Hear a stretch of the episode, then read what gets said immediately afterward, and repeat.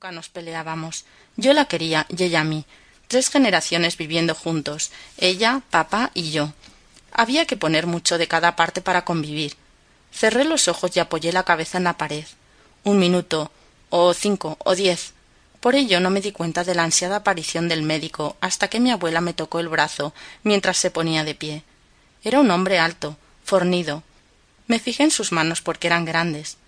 Una supone que los médicos tienen las manos delgadas con dedos largos para poder operar mejor. Lucía una espléndida y brillante calva, y en sus ojos se apreciaba que llevaba horas peleando por salvar la vida de un desconocido que el destino había llevado a su mesa de operaciones. Intenté penetrar en sus pupilas antes de que hablara, pero no lo conseguí. Me encontré con un muro hermético.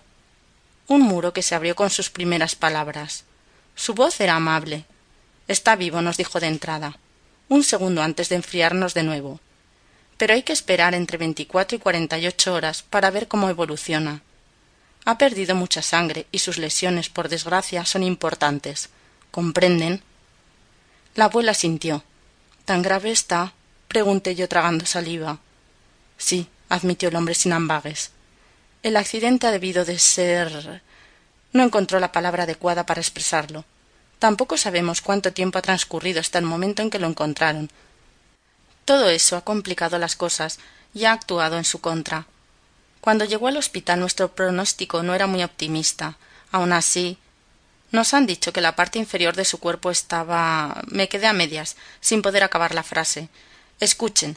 El médico se armó de valor. No quiero mentirles, ni darles falsas esperanzas. Es mejor que sepan la verdad desde el principio. Y acabó soltándolo deberán enfrentarse a un hecho, y es que si logramos salvarle la vida, no volverán a dar nunca más. Y eso no es todo. Alguien o algo me sacudió.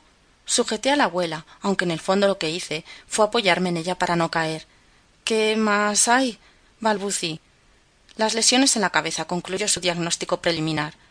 Hablábamos de una lesión medular que afecta la parte inferior de su cuerpo, pero en las próximas horas habrá que determinar otros daños cerebrales. Es un hombre fuerte, eso le ha salvado la vida, pero el traumatismo cranoencefálico ha sido tremendo, y las esperanzas son mínimas. Es posible que viva, pero no sabemos cómo lo hará desde ahora. Mi padre será un vegetal. Ya no quiso avanzarnos nada más. Vamos a esperar esas veinticuatro cuarenta y ocho horas, ¿de acuerdo? La abuela no había dicho nada. Oír y callar. Tampoco lo hizo esta vez.